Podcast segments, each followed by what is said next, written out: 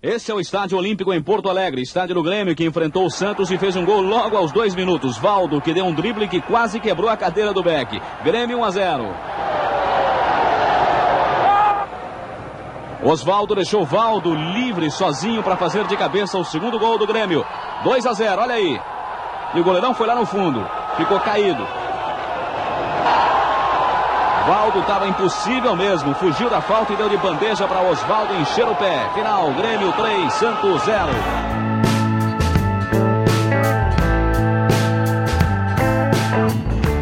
Valdo é simplesmente um craque.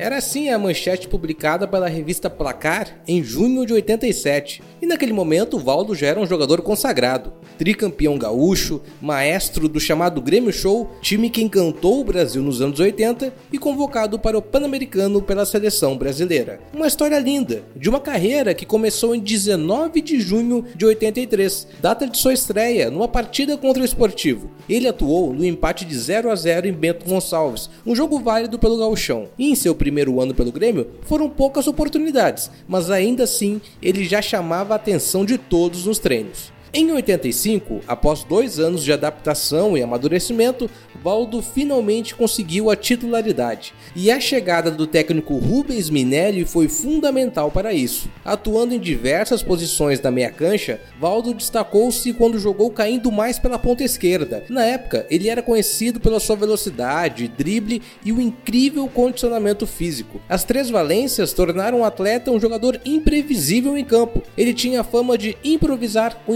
improviso, ou seja, mudar o desfecho das jogadas em meio a elas. Em 85, Valdo conquistou seu primeiro campeonato gaúcho ao derrotar na final o Inter por 2 a 1. Valdo, inclusive, construiu a jogada do primeiro gol, marcado por Bonamigo. Desce Valdo, intermediária do Inter, deu no meio. Oswaldo foi desarmado. O, a recuperação. Golaço, golaço, golaço! Gol!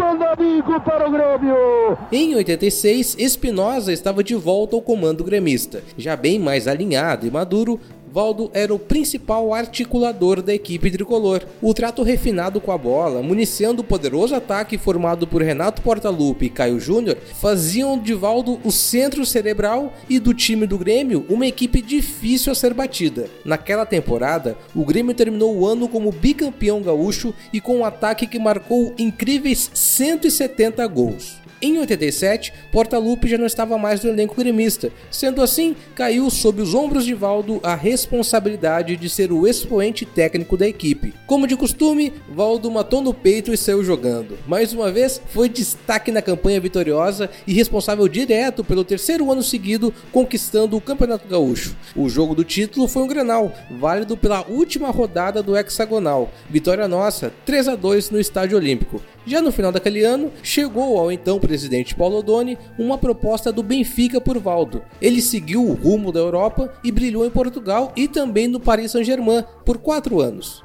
Em 2001, após um excelente brasileirão pelo Atlético Mineiro, Valdo voltou ao Grêmio a pedido de Tite. Encerrava-se ali a história no Grêmio de um notável meia, que para muitos foi um dos melhores que já passaram pelo tricolor. Velocidade, habilidade e uma inteligência acima do comum fizeram de Valdo Cândido de Oliveira Filho um jogador sempre lembrado entre a torcida gremista. Com informações da Grêmiopedia, eu fui Fred Fagundes e esse foi mais o Grêmio hoje. Até amanhã.